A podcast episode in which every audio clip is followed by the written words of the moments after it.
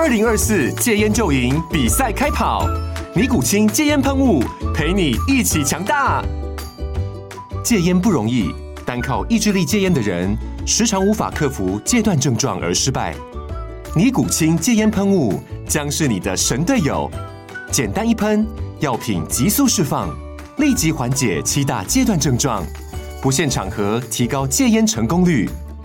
除了尼古清神队友，你还可以寻求专业医疗人员协助，一起迈向戒烟成功之路。尼古清戒烟喷雾，用科学方法戒烟，请咨询全台各大药局及戒烟门诊。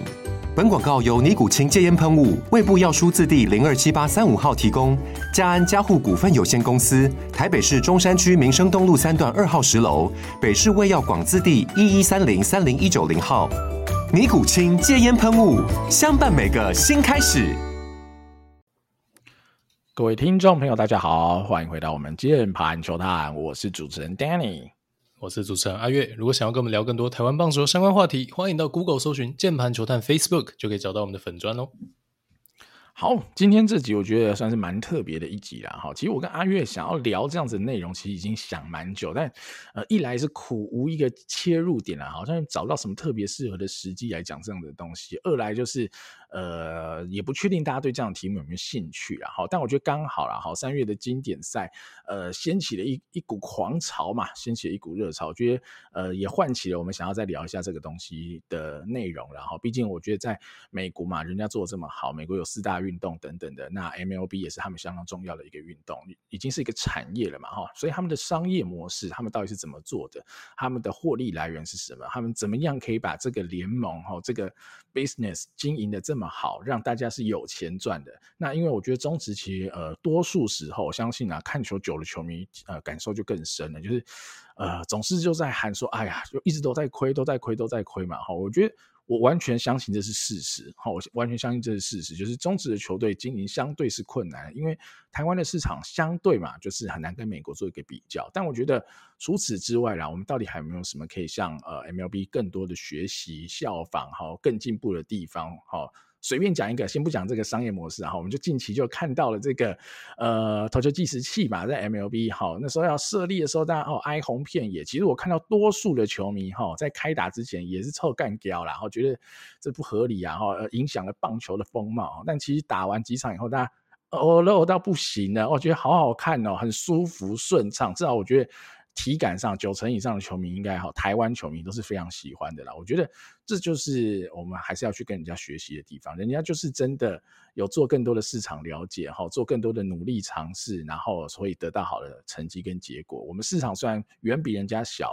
但人家做得好的，我们也是要尝试去学习啦，哈。所以这是这一集我们想要聊的一些东西啦，哈。但呃。来聊这个台湾跟美国哈这个商业模式的差异啊，我先讲一个前提好了哈，就是我们可能还是只能从比较宏观的角度去去切入哈，因为毕竟啊，呃，公开的资料相对有限哦，只能说相对有限，所以我们可能没办法讲到非常非常的 details，尤其是哈支出面的东西，呃，各家球球团应该相对都是比较保守或者比较保密的来讲这些支出面的东西啊，这比较难去做猜测。那收入面的东西，我们可能还有一点办法从一些公开资料去做推算，然后，所以我们可能是用一个比较大的方向来看这些商业模式的差异，以及我们可以更进步、可以学习的地方，然后，那我先讲一个点，然后，不管是美国哈，不管是台湾的职棒，主要的收入项目大概会有哪些啦？先让大家有个基本的轮廓哈。第一个当然就是门票了，哈，我觉得门票应该是大家呃最能体会的嘛，哈，就我要看一场球赛，我就要花钱买门票，我要进场，哈，这是门票的部分。第二个部分就是转播的权利金嘛，哈，自从有了这个呃电视转播以后，那让棒球不只是在球场内的球迷可以看到，哈，在电视机前，甚至现在已经扩及到所有的 device，你可能行动装置啊、手机、平板都可以看得到了嘛，所以是很方便能够观看。那权利金的部分也会是球团很重要的收入来源，然后那第三个就是衍生出来的商品也会是非常重要的，哈。我觉得早期的台湾还没有什么所谓的球团商品嘛，哈，到近期以后，哈，我觉得商品已经开始卖到不行了嘛，哈。从呃帽子、衣服哈、等等的，然后球具相关的，乃至于跟球具无关的毛巾，哈、有的没有的，甚至拉拉队的商品都已经开始有呃大量的延伸了嘛哈，我觉得都呃相对来说，我觉得都是很好的啦。那这也是很重要的一个球团收入来源。那最后一个的话，就是大家好看转播各种就很常看到嘛，赞助商的广告了哈，无论是在球员的衣服上哦，还是在球场里的这个好全垒打墙上哦，本垒板的后方等等啊，都有很多赞助商的广告啦。那这些也都会是哦球队非常重要的收入来源啊。哦，所以。无论是美国或台湾啊，其实这四项啊都会是很主要的收入来源。那等一下我们就会呃围绕在这些项目里来做一些讨论啊。好，那阿渊怎么看呢？这个美国跟台湾的这个棒球的商业模式？呃，对，因为为了要做这集呢，我们自己也去做了一些功课跟查了一些资料，然后我觉得有几个蛮有趣的点可以跟大家分享。呃，就台湾的话，我觉得相对单纯，就是刚刚 Danny 讲的这几项，那应该也没有。太多球队有不一样的一个玩法，大概就这些啊，也行之有年了。那美国的话，当然因为环境真的比较成熟哈，所以像是电视转播权利金的部分，它分的比较复杂一点，基本上有这一种全国的大家共分的哦，这一种转播的权利金。那另外就是说各队他自己会有那一个。本地市场的一个转播，通常都分成这两个大的区块哦。那以这个最新的合约为例的话，哈，就如果说你用全国的这种均分的转播权利金看的话，哦，每个人大家可以分到六十咪，哦，大概是这个六千万美金左右。那大大再加上大家可能各自会去谈自己 local 的一个转播，所以呃，有这个美国的球界人士出估啦，哈，这个二二年、二三年之后，可能每一队大家可以拿到一百咪。好的，这个也就大概是一亿美金左右的这个转播权利金的收入。那当然大家都可以知道，这个市场的量级完全不一样啦。那当然门票钱也是哦，门票钱当然这在不管是哪一个国家的职业运动，一定都是一个很核心的收入来源。那当然，这个 MLB 来讲的话，他们有一百六十二场比赛，而且上座率都是特别特别的高，所以他们的门票收入当然也是非常非常可观。那在商品这一块呢，就比较有趣了哈。就美国的话，它在这个球场的，其实这种所谓的商品的收入，也算占他们蛮重要的一块收入的。那大家也知道啦，吼，这个美国人的看球文化跟台湾人不太一样，台湾人真的是来加油、来享受气氛的。美国人大家也讲到腻了，哈，就全家大小来啊，然后买一杯啤酒干嘛的，所以他们的那种啤酒啊，或者热狗的收入哦，其实不容小觑，哦，这蛮有趣的，哦，甚至这个呃。所谓的球场内部这种食物啊、啤酒的价格的调整，哦，可能都会影响到这个球队的收入，还蛮占蛮大一块的。那另外就是停车啦，哦，这个可能也是这个台湾比较少会去计算到这一块哦，因为第一个，呃，台湾的状况的话，球场可能也都不是球团在 own 啦。那但是美国的话就不太一样了，基本上它会做一个整体环境的规划，所以停车费也是这个大家会考虑到这个美国球团的收入一个点。那另外就是说，我们讲的授权啊、冠名这一些，当然美国因为市场的完整的关系，他们的玩法也很多啦。例如说，他们自己的球场就可以给企业冠名嘛，所以你可以看到说，像是大都会的花旗球场哦等等，呃，例如说像巨人 AT&T 都是这样的一个案例哦。就这个在这个北美的职业运动也是屡见不鲜的，哈不管是四大职业运动，基本上都有这样的一个状况。那台湾的话，当然就不是这样玩的哈，就玩法不同哦，因为毕竟这个球场也不是球团盖的啦。简单来讲就是这样。那我觉得另外就最有最有趣的一块哦，差异是 MLB 有个收入来源叫做 Revenue Sharing，什么意思呢？就是收入均分的一个概念。就是这个，我想它的初衷也是必须要去平衡大市场球队跟小市场球队中间的公平竞争。然后，那简单来说呢，他们有一部分的营收。必须拿出来，大家平分哦。例如说，四十八 percent 大家的营收都拿出来，然后这一包每一支球队三十支球队，每个人拿三点三 percent，哦，是这样的一个概念哦。所以，如果你以小市场球队来讲的话，那当然你的营收可能是远远不如大市场球队，但其实有一些。会被人家认为非常抠门，都是经营不用心的小市场球队，他会靠着这个 revenue sharing，诶，反而那一年是一个盈利的状态。那你如果从一个企业的经营的角度来看，诶，它是成功，因为它的获利能力其实还不错。那但这也是一种 business model，只是会被自家的球迷丢鸡蛋 这样的一个概念。好，所以 MLB 大概就是这样子。我觉得在前面这一种所谓棒球相关的收入上，当然。呃，玩法比台湾多了不少。那另外，他们有整个联盟的一个体系，去平衡大市场球队、小市场球队的这一种，呃，应该说营收共享的一个机制。那也是小市场球队一个很重要的收入来源。所以，这个大概就是营收的部分哦。好，我帮阿月补充一个小东西哈，因为我担心有些朋友可能听得比较不习惯哈。阿月刚刚讲，比如说四十咪、六十咪哈，这个咪是 million 的意思啊，啊没错没错。好，因为这我们啊前公司比较常用这种 缩短的用法哈。阿月可能讲行，我担心大家听不懂哈。这个咪的意思就是 million 哈，就是百万的意思。所以你刚刚阿月讲四十或者是六十咪加起来就是一百咪哈，这一百一。咪就是一百 million 嘛，所以阿宇就说一亿美金左右了哈、这个小补充啦。好，接下来我觉得可以带大家来感受一下哈，中职我们来推估一下中职在这几块上面的收入，各球团可能会是怎样哈。我先讲一个点，我先先讲一个前提好了，中信好在中职就是一支与众不同的球队哈，中信的收入我觉得一定是比各其他各球队还来得多，我觉得大家应该都有目共睹啦哈，因为。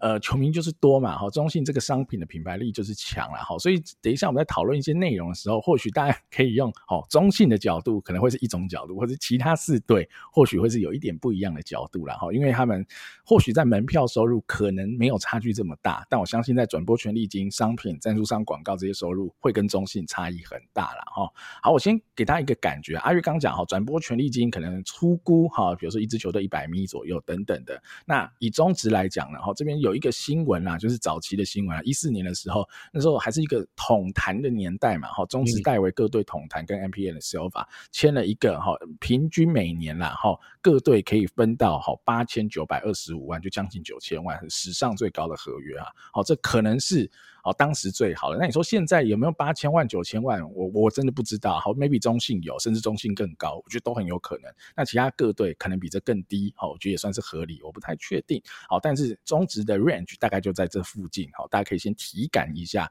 这个转播权利权利金的部分。那门票部分，我觉得相对简单嘛，我们可以自己来。自己来算一下嘛，对不对？哈，假设啊，六十场的主场，哈，均价，大家均价，比如平日价值，我算三百块，哈，我们简单算就好了。那平均五千人就好了，我们简单算，哈，为了数学的方便，我们体感一下就好了。这样子整年乘下来啦，门票的总收入会是大概九千万左右，哈，九千万左右，哈，这是中值。大致上哈，你说哦，有些人人气球队人比较多，那大各位可以自己去微调一下，然后大概就是九千万到一亿八千万，可能这这之间啦哈。那商品的部分啊，有一些新闻啊哈，因为我目前啊找到比较明显的哈，比较明确的有提到数字的新闻，通常是卖的最好的那对哈，就是中信呐，哈，所以 那可能参考一下就好了哈。中信说它可以一年卖到上亿。的商品啦，哈，那至于这个东西，其他各队有没有办法 copy，那我就不是很确定了啦，哈，而且这可能哦，哈，是在有呃季后赛的前提之下才有卖到破亿啦，哈，所以如果没有季后赛的各队，可能要破亿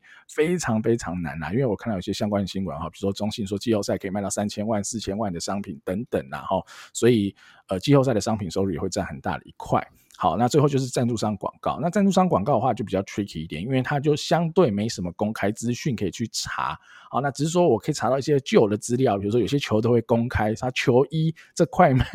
五十万，那块卖一百万，哦，拼拼凑凑。可是球衣终究是少数嘛，哈，因为你球场有很多版位可以卖嘛，哈，所以这东西我觉得真的难估计啦，哈。但我相信呢、啊，可能是个三五千万呢，是不是更多都有可能？那就看各队的招商实力啦。哦，但我刚刚这样讲完哦，其实漏了一个东西哈。我刚刚的门票对吧？我只讲六十场，然后我刚刚也讲了商品哈。中信说它破亿，可能是有含季后赛，所以其实季后赛的门票。就会差很多，会差多少呢？哈，我来算给大家简单感受一下。我们先算季后挑战赛就好了哈。季后挑战赛好一点的球队，maybe 可以有两场主场好了。我们先用两场来算。假设这两场我们不要多一万人就好，我们不贪心哦，不是冠军赛，我们先不贪心一万人，平均票价好，参考去年大概八百块左右。好，这样子你的一场大概就是八百万，如果你两场主场就是一千六百万。好，还记得吗？我刚刚讲整年六十场的主场是九千万，好，你这样子就已经一千六百万哈，所以你已经哈可能快要是五分之一、六分之一的这样子哈，两场底哈，在快要九十场的五分之一、六分之一哦，六十场的五分之一、六分之一哈。那如果是冠军赛呢，那就更夸张了哈。如果你四场主场全算，好，先将全算哈，算给大家听一下。好，平均的票价我们一千五就好了，不贪心，不算多，一千五，平均一万五千人就好，很不贪心的吧？好，所以有些外野多出来的人，他那票价比较低的，没关系，我啥意思不算了。好，OK，这样算下来，总收入会是多少呢？厉害了，四场打完也是九千万，跟我刚季赛算的一模一样。好，当然我是有凑一下啦。嗯、好，但只让大家感受一下，因为我觉得我这两个数字假设的都还蛮真实的嘛。好，六十场的季赛主场，哈，平均票价三百，平均五千人，将是九千万。四场的冠军赛主场，好，平均票价一千五，平均一万五千人，也是九千万。所以各位就可以知道，哈，这有一点像我刚刚讲到中信商品的这个部分，其实它是翻一翻呐、啊。所以中职有一个很特别的情况，就是虽然说哦账面上是四个主要的收入来源，但是中职的球队有打进季后赛跟没打进季后赛会是天差地别的收入哦。大家应该可以了解到，随便讲一下，刚刚那个四场冠军赛九千万嘛，你加商品加额外的转播权利金、额外的赞助商广告，你可能打一个季后赛收入是多一亿五千万，甚至更多都有可能哦。都有可能，然后所以哇，一来一往差别非常的大。那这个东西呢，呃，当然也不是错与不错的问题，而是在于说中职算是一个比较特殊的情况。因为我们讲回美国嘛，美国相对而言就比较不会有这样子的情况。美国主要的收入来源，好，近期尤其是近期哦，转播权利金跟商品的贩售就越来越成为他们营收的大宗，而不再是哦传统的这种门票的收入了哈，尤其是。你讲最极端的例子就是洋基跟道奇，好，为什么他们是最极端的例子？因为全世界都看得到他们的比赛，他们就签了很多日本投手嘛，所以他在亚洲，在日本，呃，日本应该算是亚洲最大的这个棒球市场了，他们有在耕耘嘛。那就不要说台湾人，好，有王哥哥以后开始，其实大联盟的转播在台湾已经算是非常常态性的播出了嘛，好，所以再来就是商品，它也是卖到全世界嘛，哈，再怎么不看球的人，无论男女老幼，哈。都有一顶什么洋基道奇的帽子，我也是觉得蛮厉害的哈。就是大家如果要买个棒球帽、鸭舌帽这种的，哇，洋基道奇的帽子真的是很好卖，很好，很随处可见呐哈。你问这个哎路人说，哎，请问你知道你这顶帽子是哪一队吗？我跟你讲，十个可能有五个说不知道啦。所以他们这商品力哦，已经有点无远佛界了，我也不知道该怎么说。但人家就是跟一来是耕耘的够久嘛，二来就是人家就是世界上最厉害的。呃，联盟乃至于是世界上投资最多的球队嘛，哈，所以导致他们的商品力、行销力各方面的，就是达到了这样子的程度，哦，以及他们的签约嘛，哈，签日本选手也好，甚至签台湾选手也好，其实他们都是有很多呃策略的面向在这里面去思考。其实就像你说，呃，柏融大王当初为什么会去火腿，哈，其实当然他打得很好，绝对也是原因之一。但是，呃，台湾球迷的关注，台湾球迷到。那边的消费等等有的没的，好，其实一定也会是球团做这个签约的考量之一啦，哈，乃至于说现在看说啊，王柏融都打得不好，为什么还要给他开预成约？哦，因为对球团来说这个很划算呐，哈，如果王柏融上一军，他在预成约很便宜，他何乐而不为呢？哈，大概是这样，所以大家可以去思考这些面向。那只是说，话说回来啦，我们这集还是要聊美国跟台湾的这种商业模式的差异，所以我这边就是要点一下啦，哈，就是台湾这样，你说很奇怪吗？我觉得或许也没有很奇怪。好，我相信，当然我现在没有查到这个数据资料。我相信早期的 MLB 可能也跟台湾很像嘛，因为早期 MLB 可能也没有所谓的海外市场。好，不管是商品或是转播，可能也几乎没有海外市场。那它可能就是很依赖本土的市场。那你的最呃务实的收入来源，一定就是这些 tickets 嘛，就是你的门票收入嘛。哈，那你再来就是等到比较发展好一点，你可能就电视转播越来越发达了。那也跟中职还是很像嘛，就是这个 pattern，我觉得原则上是一样的。那只是说人家的商品力无远否弗届了以后，好，门票就仅限于好，可能多数是美国本土的人好去看球，以及少数海外去朝圣的球迷朋友。那更多的收入是来自于这些从海外赚进来的钱哈。我觉得这是他们蛮厉害的地方。那你说，呃，回过头来啊，中职有没有办法搞这些东西呢？目前看来当然是很难嘛，因为中职就是只有台湾市场哈。即便是像中信这样品牌力超越各队的好球队。但你应该不会走在路上看到哈有非象迷的人穿戴 中信兄弟的哈什么好配件帽子什么也不会嘛，所以这东西很难的哈，他们 必须要到那样子的一个 level 才有办法这么无远佛界哈来卖了哈，这个是蛮难的。那最后就是这个季后赛的问题了哈，所以我觉得中止是一个很有趣啊，这现阶段很有趣的就是投资在战力上哈，你还不用去讲这种 strategy 的签约。你就是选强的，打出好的成绩，打进季后赛，对球队真的是哦务实到不行的帮助哦。你不用去签一些哦其他国，好，比如说井川庆这种 想要赚一点日本收入，然后结果失败啊，没有这种这种没有这种问题啊，就只要签你觉得强了，你觉得好了哈，认真的养成，认真的选秀，好，认真的培育这些选手，那其实我觉得那也蛮好的哈。某个程度来看，这也是蛮健康的哈，我觉得这也是蛮健康的，就是。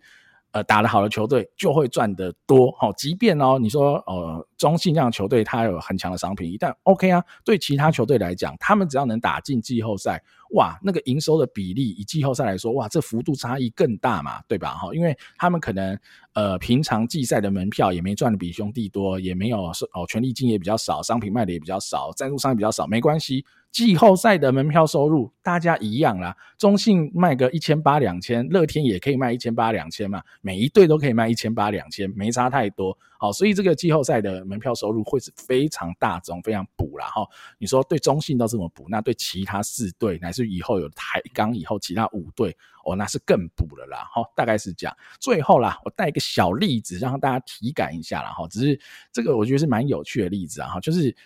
呃，上次啊，去年啊，二零二二年哈，我觉得我们在最后的时候有跟阿月我们聊到一个点，在台湾大赛的最后，然后就是说，其实乐天啊，应该早就要有一个布局，是能够多做一些羊头的储存嘛，因为其实乐天去年在最后哈，某个程度是羊头崩盘了嘛，哈，根本没人可以用了，导致台湾大赛其实你基本啊，只能靠已经不太给力的狂威，哈，以及。被兄弟克、被左打克的子鹏，那你可能相对堪用的，能投出好成绩的是曾仁和，好，你最后还需要姐姐王义正来投一场等等的，你就知道这个先发阵容残破不堪嘛。那羊头就不说了哈，那个必胜客嘛，啊不是啦，必赢多啦，哈，就根本不能用嘛，哈，然后呃受伤的也是受伤了嘛，然后霸凌绝等等的啊，那就算了哈，所以。呃，储存这个战力哈，我们从商业模式或者这个赚不赚钱的角度来切入，我们来分析一下。因为那时候我只是说哦，应该要多找一个洋将备位啊，反正你都已经打进季后赛了，上半季就冠军啊，怎么没有做这个选择，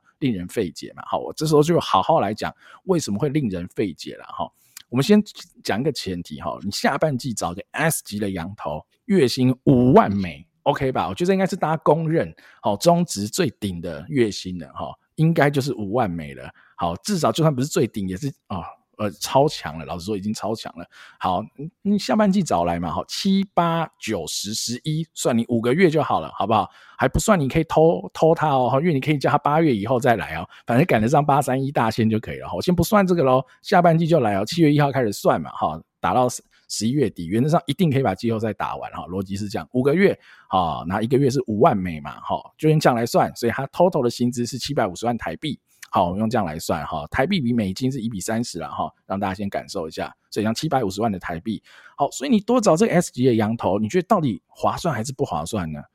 依我刚刚的算法，如果各位还有印象的话，季后挑战赛哈，一场的主场我算的是一万人，平均八百块的票价，不好意思，这样就是八百万，我还没有算商品收入跟额外的转播权利金，你只要多打一场季后挑战赛就可以赚回来了。好，就比方说你打冠军赛，每一场。好，我刚算每一场，如果是四场九千万，每一场是两千两百五十万的收入，还不含商品跟呃转播权利金等等，那更是赚到不行了嘛。啊，你说，嗯，如果都没有多打，我原本不找他就可以冠军，会怎样的？哦，那没差，那你都冠军了，那你就有更多额外的收入，你可以有更多呃后续的商品、后续的广告、更多县市政府的合作等等的。所以对我而言，哈，这个七百五十万是一个非常小金额的投资，好，去买保险，去保证你好未来能够。在总冠军赛打得更久也好，或者是最后赢下总冠军也好，我觉得比起你后面看到的这些收入，哇，这是九牛一毛的投资而已啊！哈，因为呃，以我的角度来看了哈，就是如果你在编列年初编列预算的时候，你一定也不会去编列你已经打进总冠军赛的收入。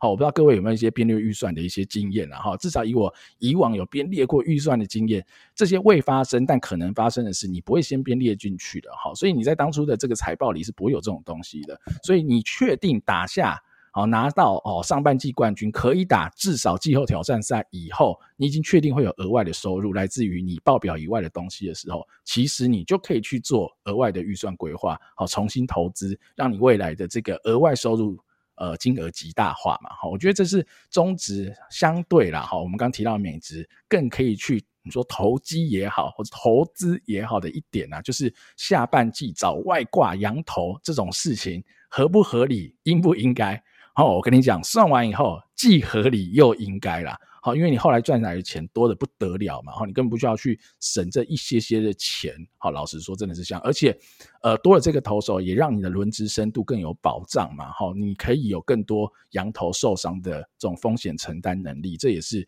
呃额外可以得到的保障。好，就不只是他强而已，他也可以去轮替掉你的受伤的人。所以这件事，我觉得是一举两得啦，而且是。极度风险趋避，而而且应该是可能哦，可能是可以创造更大收益来源的一种方式啊，所以我觉得以后啊，大家应该可以再朝着更积极一点、更投资、更主动一点想法来看这种下半季的外挂羊头啦。我觉得这对于，尤其是对于上半季已经拿下季冠军的球队来说，是一个极度理性且合理的一个决策。那当然哦，中职如果未来走向单一球季一百二十场不分上下半季的话，那这招。就失败了啦，哈 就没有这招了哈。嗯、好了，那阿月你可以分享更多啦。你我知道你找了更多跟哦美国职棒相关的资料，你来跟我们做一些分享吧。对，我觉得刚刚跟你讲这个季后赛的这个，应该说一打进季后赛就可以额外获得可能接近一亿的这个门票总收入这件事情哦，这个。他还没算出来之前，我还没真的没想过。我觉得哇，算出来真的吓死，竟然差这么多哦！所以刚刚 Danny 的试算，哦，我觉得但一定有落差。但其实说真的，我觉得那个整体的规模应该八九不离十。所以，我们先以这个打底啊，大家有感觉到，如果你没有打进季后赛，你而且是呃，你应该是用这个场均五五千人去算嘛，哈，其实有。也有两三支球队没有到五千人，然后大家就自己就再往下扣。所以你如果没有打进季后赛，你的门票总收入可能是大概是九千万一亿新台币左右。你打进季后赛，你可能甚至可以到翻倍。那这个数字呢，我们也去核实了一下，我们发现说，因为其实说真的，中职在这一块数字上真的是比较不透明，所以我们只能透过过往这个记者媒体种种的新闻报道蛛丝马迹去拼凑一下。那我稍微有拼凑出来一些东西可以分享给各位。首先，在门票收入这一点。呃，有一篇新闻哦，是中信二一年时候的新闻，哦，二二年年初的时候新闻，那时候这篇报道里面有提到说，中信球团受访有表示他们二一年跟二零年的票房收入，那这两年他们都打进台湾大赛嘛，一年拿到冠军，一年亚军嘛，输给统一。他们提到二一年他们的票房收入是一点七亿，二零年是两亿。哦，所以跟 Danny 的估算其实非常的接近哦，真的非常非常的接近，因为我们也真的是拿这个过往的经验数字去算的，所以我们大家就可以理解到说，OK，所以中职球团的票房收入，以中信这个人气球团且打到总冠军战，大概就是落在一点五亿到两亿这个区间里面，OK，那。呃，我们就想要知道说，那总营收大概是多少？我真的不知道，但我想说，试图帮大家来估一下，所以又去找了一些资料。好，刚刚我们提到说，球团收入四大来源嘛，票房、转播权利金、广告赞助收入跟商品收入嘛。然后又有又有一篇新闻，他有提到，他说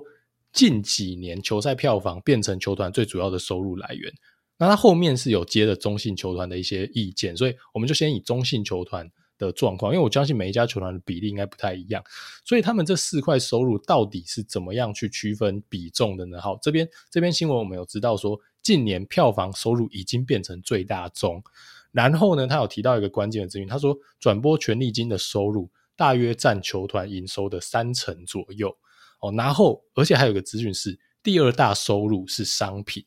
哦，所以我们大概就有个感觉哦，第一大收入是票房。假设你打进季后赛，大概是一亿五两亿左右。第二大收入是商品，第三大收入是转播权利金，然后大概在三占三成左右。那既然转播权利金是占三成左右，然后它又不是第二大，它估计是第三大。那所以表示说，你这一个票房的收入跟呃转播权利金的收入一定不会是差距太大了，不会说哦票房占八成哦，因为这样就超过。百分之百了，所以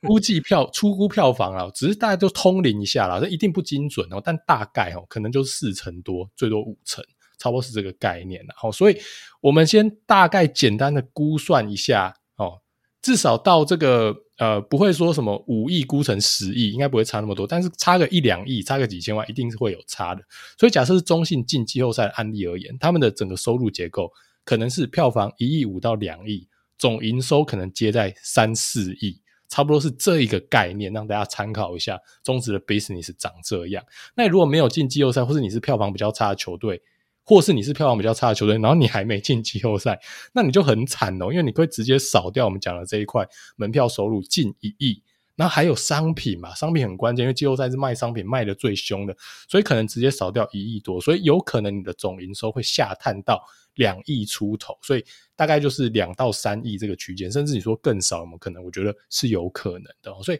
大概是这样哦，比较比较晒一点哦，比较人气比较差一点，你可能就是营收啦，这不是利润哦，还没扣成本哦，大概就是比较差一点，就是两到三亿，好一点的话，你可能就是三到四亿，中性。的例子，好，那支出面我们就不算了，因为算不出来，你根本不知道球团支出了什么东西，这是完全不透明的。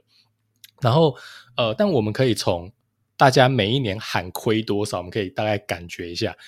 呃，新闻说了哈，拉米狗那时候全盛时期，他还是每年平均得亏一亿，然后也有很多人说他得亏到两亿。那我们从一些侧面的了解，然后可能。两亿这个数字也是蛮有可能会发生的，所以大家都可以想象啦齁。就假设亏一到两亿是比较差的年份或没进季后赛的年份，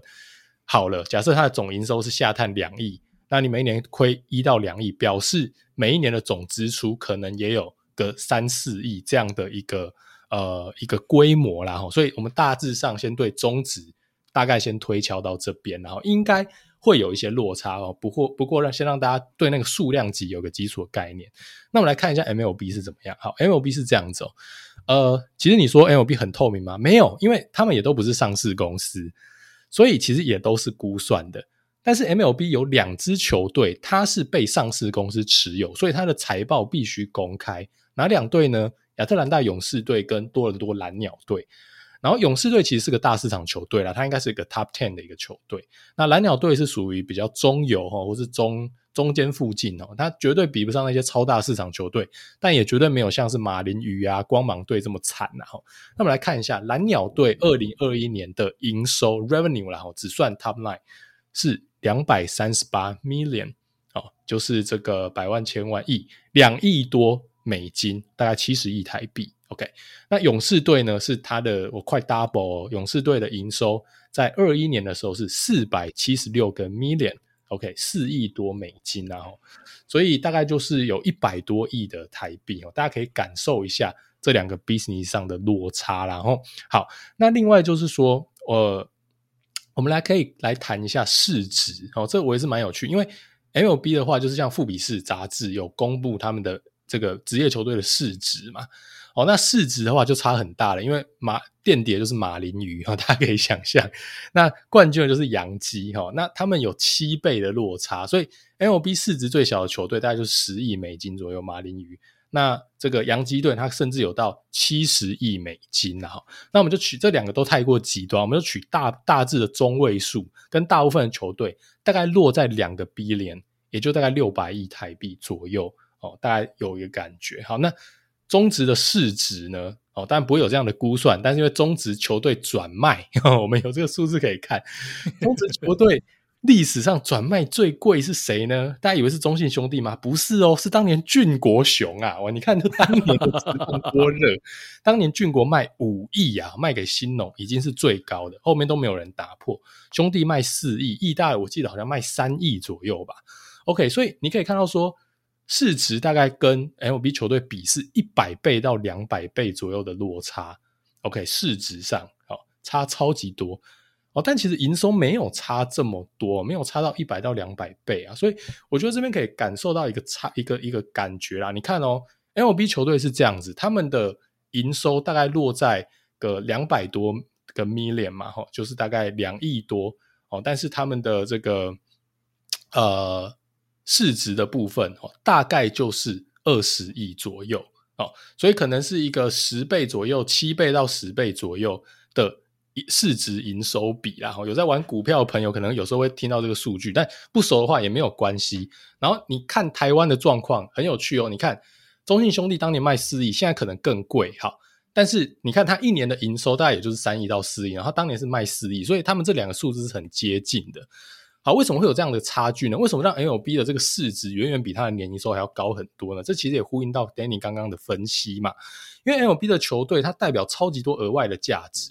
它这个市场，它这个球场，然后包括它这个品牌本身，就远远不是台湾的球团的品牌可以相比拟的。所以它的整支球队的市值当然就水涨船高，所以它的市值营收比是很高。它每一年可能只产出这样的一个营收，但是它的市值是远远高过这个数字的。哦，那台湾的话呢，就比较像是传产的数字啊，就市值跟营收两者比较接近哦，因为它就是一个呃，就是可能也不会把它视为是一个赚钱的一个个体，好，所以这个是蛮有趣的。就我们在查查资料的时候，顺便查到市值跟营收的数字，也分享给大家。那我觉得这个也跟我们直觉的体感上蛮接近的啦。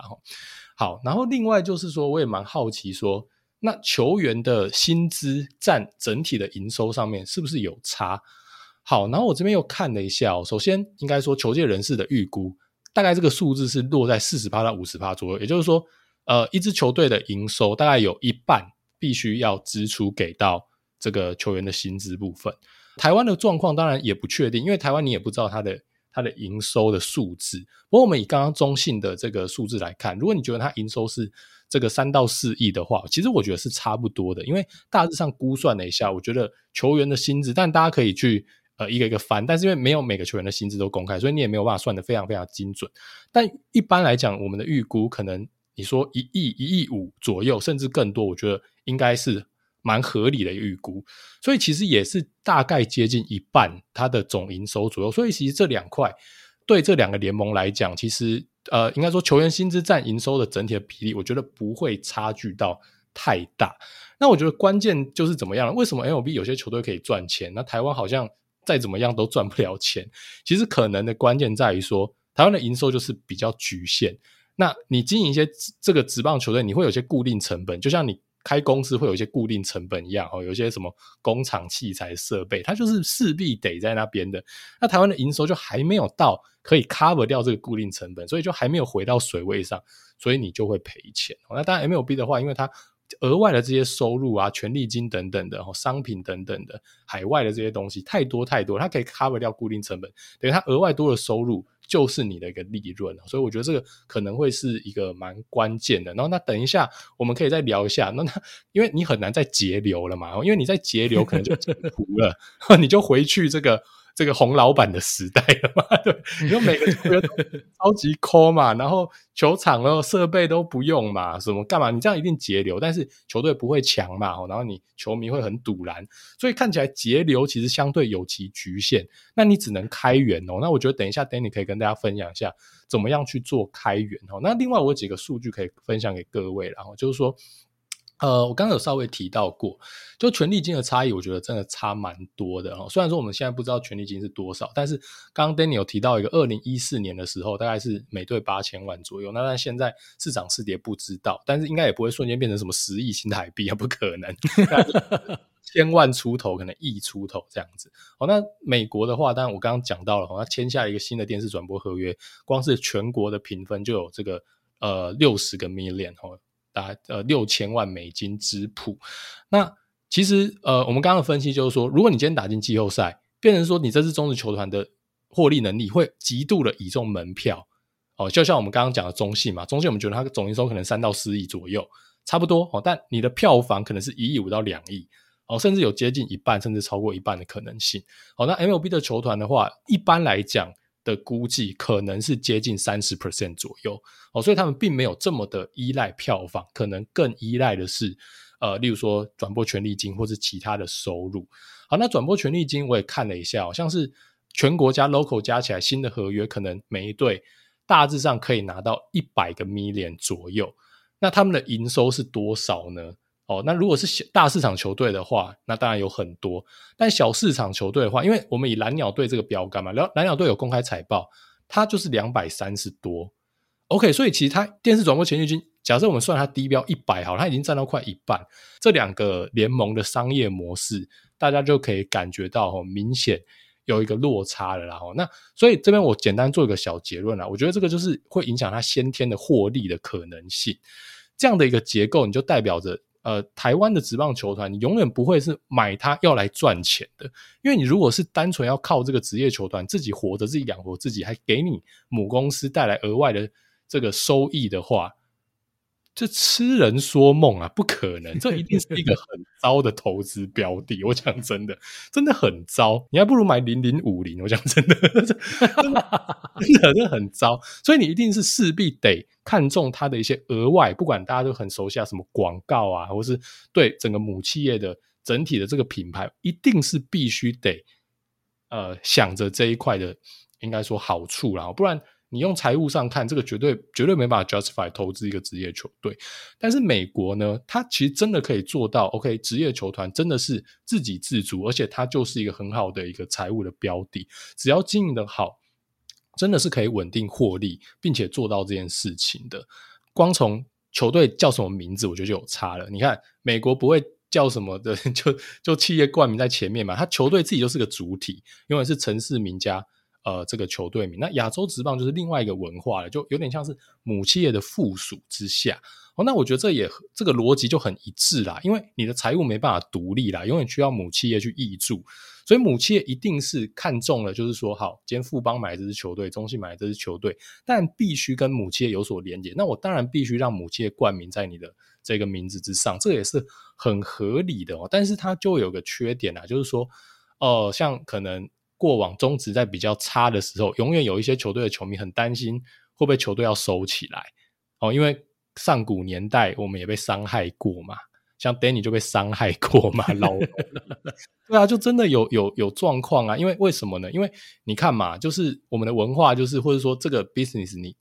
球队就是这个母企业的附属，而且它它是一块现金流是净支出，它只能去依靠着。哦，它的一些所谓的无形的一的一些资本，哦，所以当然，你如果企业状况不好，是很容易被砍掉。所以到最后发现，哎，好像只有大企业玩得起，哦，很合理嘛。因为你小企业，你一旦本业受到一些冲击，你当然会想要先活着。那这个一年吃你一两亿现金流净支出的赔钱生意，你当然可歌可泣啦。OK，那我觉得这样当然也没有不行啦，哈，因为你作为巨型企业，像是富邦、中信这样的一个一个企业。的招牌或是广告用职棒球团，我觉得 OK 啊，还是划算。因为当你的企业整体行销预算超级高的时候，这些成本九牛一毛了嘛。哦，但你如果中小企业，你可能对整个企业就是也没多少钱了，你还要一年这样亏的钱，那当然就不划算。所以我觉得现在台湾职棒可能走到一个相对平衡啊，可能你不会觉得哦有哪一支球队马上会玩不起，或者他母企业要倒掉。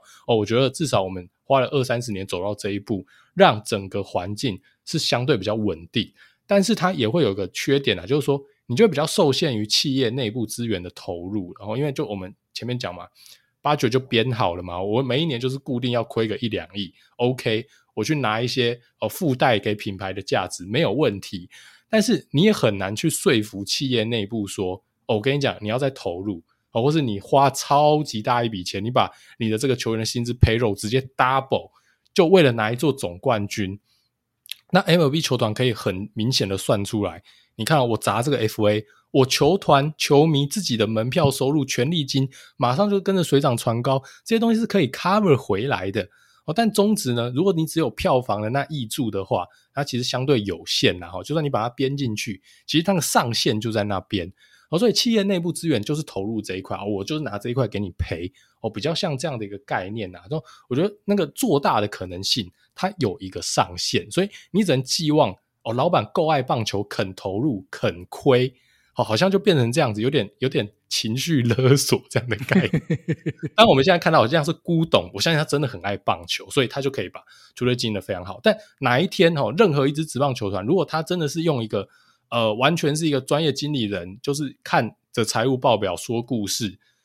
那我觉得你说他的投入是有限的，真的也完全怪不了他。然后，所以我觉得球迷如果能展现对球队的热爱哦，那那你多进场啊，那些我觉得当然也都是有帮助。但是以现在台湾的职棒环境，大家养着球队，可能是看着更远的那一些利益。如果大家能感觉到说对球队的热爱能转换到他的母企业之上。哦，用某种程度各式各样的让大家感受到这件事情的话，我觉得或许让企业是可以更有诱因投入的。然后，好，简单补充到这边啦，就是对美国跟台湾蛮有趣的一些商业模式跟这个应该说做生意方式上的不同啦。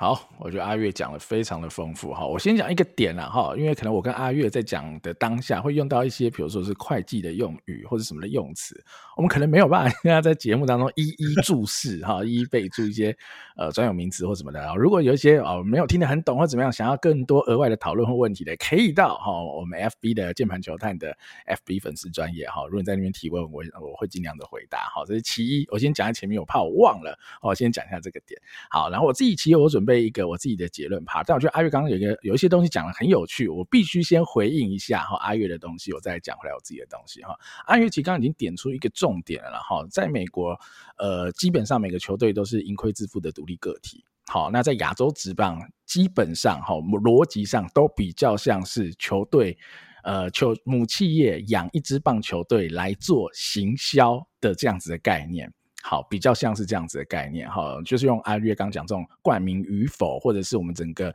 呃资金挹注的状况，大家应该就可以略知一二嘛。好，那我不知道各位对于这种呃企业界的呃实务状况了不了解，但我可以举一个很简单的例子啦。哈，阿月刚讲的很明确了，中小企业如果要养一支棒球队会有多辛苦，是因为中小企业哈，如果只要它的营收状况不好，它第一件事会做什么呢？好。一定就是减少费用的支出，好，这因为你说成本嘛，成本跟你的产品的呃有直接相关嘛，你成本可能是很难撙节的，因为它影响到你的产品的生产，但是费用是很好去做处理去减损的，好，所以那就很恐怖了嘛。如果这支棒球队对于这个母企业来说只是广告行销的一部分，好，广告行销是编在费用里的，那它对它的如果现金流有问题或者营收状况不好的时候，它就要先砍它的。啊，行销预算，那就是砍球队的意思了啦，因为。球队这个哈，如果是中小企业，铁定是占他很大宗的行销预算，甚至就是占他八十趴、七十趴，我都不意外，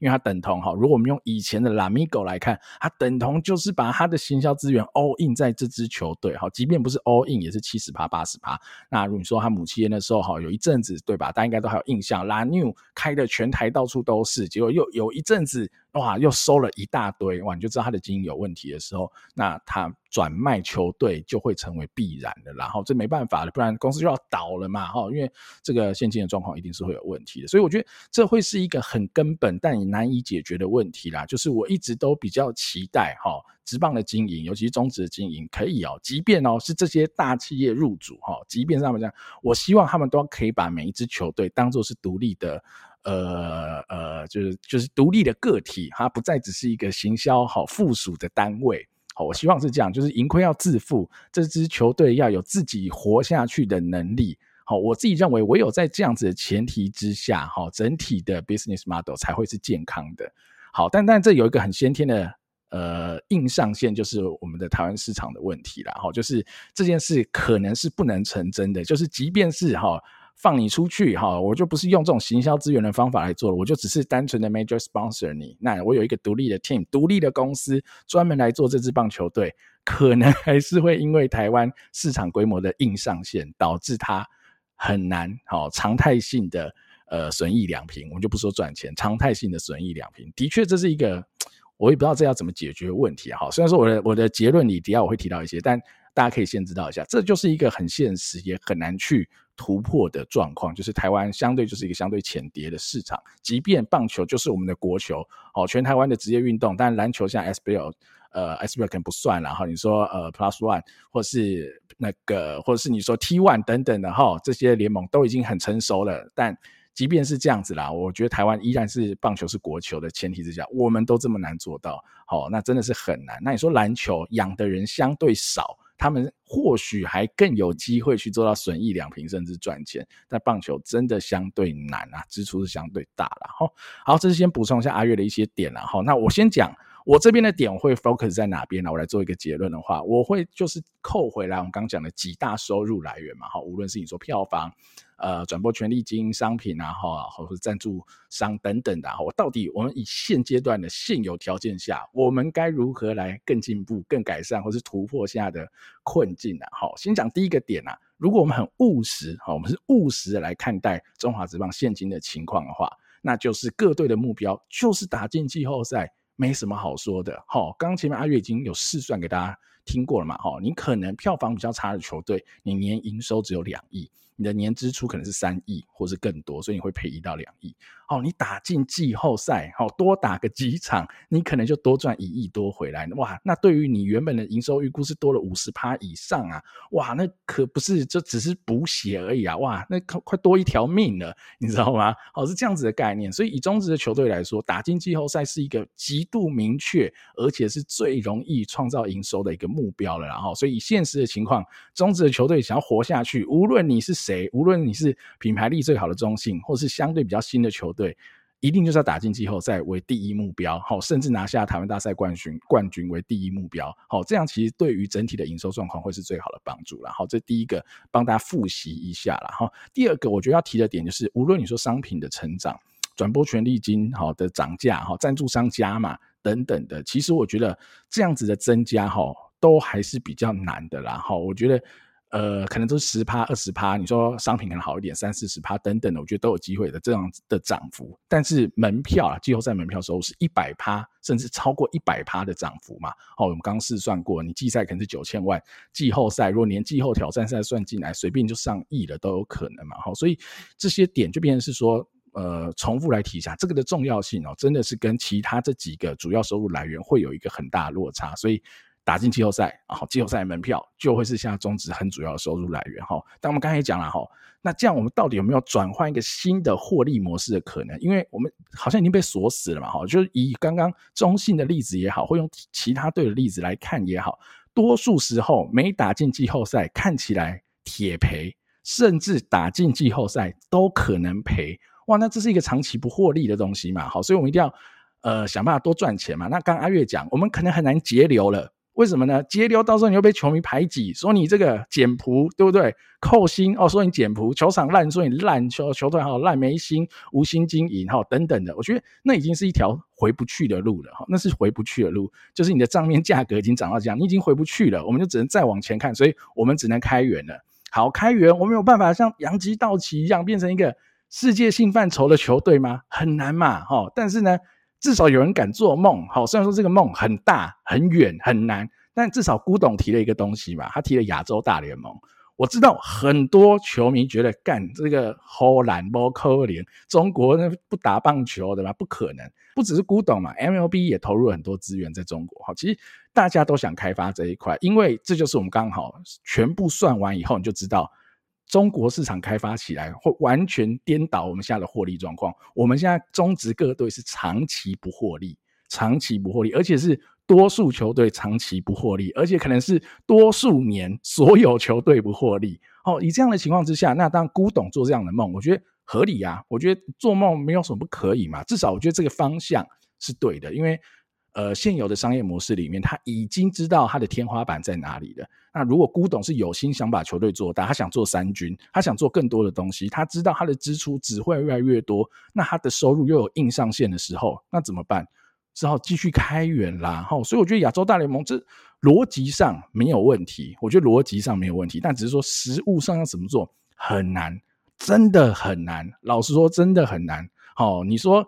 搞个什么呃，之前的亚洲职棒大赛嘛，韩国、日本、台湾的三个职棒联盟的冠军打一打，我觉得你看那个收入也也相对有限嘛，而且你说这个东西搞起来还要有一个额外的哈附加前提，就是中职要席卷亚洲大联盟哦，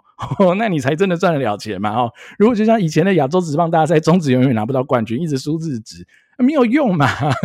那对我们整体的帮助可能还是很有限的哈，所以。那这个东西就是难在难难在这了哈，你要怎么样去吸引相对获利稳定的日本或韩国职棒，然后又要去开发哦，目前哦可能是有很大的潜力，但其实完全没有人在看棒球的中国等等的啦，然后或者你要把其他国家纳入进来，但我想最主要的核心应该还是这几个国家的职棒联盟啦，或者说呃中国也不是职棒联盟，中国的棒球好了哦，所以呃难度绝对有，那就看古董怎么去做，怎么执行。那至少我觉得现在古董是棒协的。呃，会长嘛，哈，理事长，哈，呃，是会长吧，应该是会长这个名字，哈，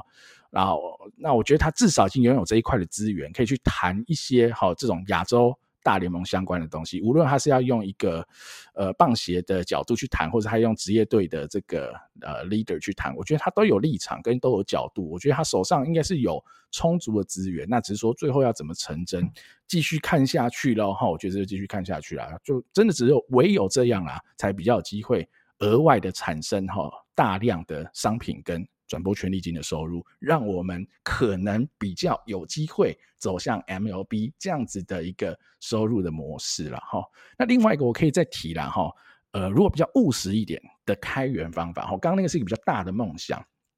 务实一点来说的话哈，我觉得有个东西是中职完全可以做也应该做的啦哈，就是我们其实在好几个月前我们专访过啊 SPOT。呃，Spot 的这个创办人嘛，哈，Jagger，他就提到他们公司在做的一些东西，就是影音的东西，让他如何快速的上架，好方便剪辑，有的没有的。我觉得这个东西，其实那时候我们聊完，我跟阿月应该都一致的感受。其实我觉得这是中职各个球队乃至于联盟该马上去做的，哈，因为呃，在现有的情况之下，我们刚讲了这四大收入来源以外，其实这个东西完全被忽略掉啊。好，比赛就是你的产品，你的产品就要。榨出最大的产值嘛，哈，就至少以现阶段的呃使用上，你必须得这么做。所以这些影音数据相关的东西如何商业化，如何真的能够走到球迷的面前，让球迷可以有更好的享受，然后乃至于它是可以营收获利的。哦，我觉得这完全是可以去开创去想嘛。因为就像现在各个球队都很努力的去开发好自己的影音平台。好，或者社群平台来创造更大的收入来源，我觉得对啊，这个方向也没有错。那只是说这种影音数据的东西，就像那时候我跟阿月我们有讨论嘛，哈，跟 Jagger 在线上就在聊这件事，说，诶，如果以后他这个快剪哈，或者去搜寻这个内容，它可以很方便让一般球迷使用，那该有多好？好，我这边补充一下，如果那集没有听的朋友，好，一来你可以去听一下，二来我简单讲一下 Jagger 他们这个公司的平台呢，它是可以用。呃，标签化的方式去标签哈所有的影片内容，比如说你今天想剪林志胜三百轰每一轰的记录哈，如果你在过往都有使用他们公司的软体做这些标签的话，那他可能只需要几秒钟到一分钟，他就可以把林志胜这三百轰好马上的。剪完做出来，你就不用在那边哦。林智胜三百轰，我要去查他哪一天轰了哪一支，在第几局，慢慢去找那个影片在哪边，把它剪下来拼三百次，好，不需要了哈。所以。你就可以做很多有意思的分析、讨论、观察，哈，那这东西绝对是有价值。比如说，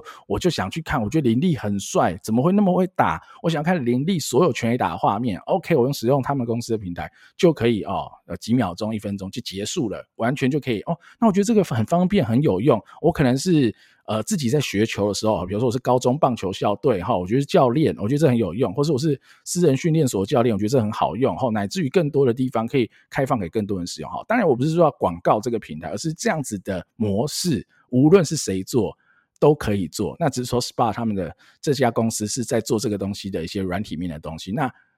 重点是这些比赛的商品是属于联盟跟球团的嘛？好，所以我觉得联盟跟球团应该去呃想办法让这些东西，他们所有的球赛好创造出更多的价值，好，然后更有效的商业化，让这个新的金流再开拓出来，好，至少聊胜于无啦。我只能这么说，我希望啊，至少未来中职应该要能够走向好。即便没有打进季后赛，大家应该都勉强可以损益两平。好，我觉得唯有到这样才是比较健康的。那打进季后赛得冠军的人就会赚钱哦，那不是一个很棒的情况。那你可能偶尔会赔，偶尔会赚啊。呃，长时间来看你会是损益两平。那我觉得这样子才会是比较健康的一个生态啦。哈，不会像现在。可能都是在养心酸的，甚至就是当一个哈呃企业社会责任来看待。我觉得那个长期来看，一定都会是比较不好的效果。短期当我们需要这些企业的赞助，那只是长期希望我们自己能够哦强大起来啦，哈，让整个职棒是能够赚钱的咯。哈。好，那以上大概就是我的分享了。阿月，最后你还有什么要补充的吗？最后我小小的感慨啦，哈，就是其实分析了这么多，我觉得说穿了就是。棒球文化普及度的问题啊，因为坦白讲，美国人就是超爱棒球，美国人就是把棒球真正的当做他们生活的一部分。棒球对他来讲，他去球场看一场球，他那个花费，他不会觉得是什么额外的娱乐支出，这就是他们生活的一部分。MLB 或许还没那么明显啊，就我们讲说，像我跟 d a 都是足球迷嘛，在欧洲有些那个足球的市场，那个真的是他的主场所在地，那个是小到惊人的程度。他可能就只有五万、十万的人口，但是你去看他职业足球队的上座率。可怕啊！你算下来会发现，每个周末可能有两成到三成，甚至是一半的整个城市的人口都坐在那个足球场里面。这个才是真正的体育级生活啦。那只要能做到这一点的话，你当然就能做到像是北美职业运动，或是像欧洲的职业足球这样的一个获利能力嘛。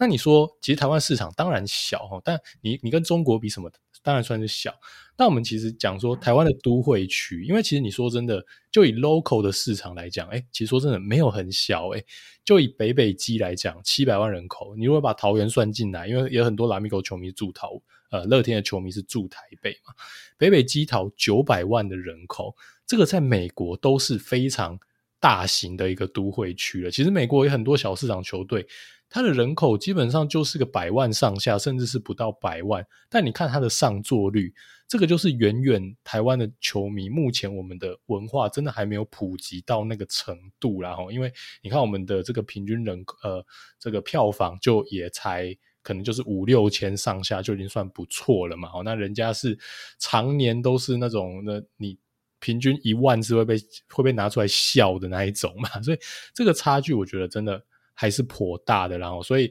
呃，如果真的要从根本解决的话，我觉得这有点像是百年大计啦。我们能能不能从现在开始，真的让国民真正的爱上体育？我觉得这是大家可以来思考一下。如果说我们的听众为人父母了，呵 呵，那我觉得我们可以真的是从下一代开始培养啊。我觉得这个可能就会是真正可以从根本改变的一个点了。好，那不然，其实另外还有我还有个想法，就是说，呃。那你如果说不要讲是那种三十年、五十年养成计划的话，此时此刻怎么做呢？哈，其实我觉得我们可以多多的让职业球队或者职呃职业运动的文化走出去，跟其他的文化结合啦。哦，那像是有很多人在嘴说乐天这个哦附属棒球队，然后什么有些人很很讨厌这种以啦啦队为主的文化，有些人是本职迷哦，本职的定义也在改变等等的。但是我觉得啦，其实说真的，看完这样的一个 business model。如果真的啦啦队就是会带来营收，会让大家有进场的话，好像真的也怪不了球团往这个方向去走，或是说把这一块的东西很 focus，因为它就是赚钱，它就是有营收。我身边就有认识朋友，他就是冲着啦啦队几乎场场进，你能怪他吗？这个 business 就是这样 run 的。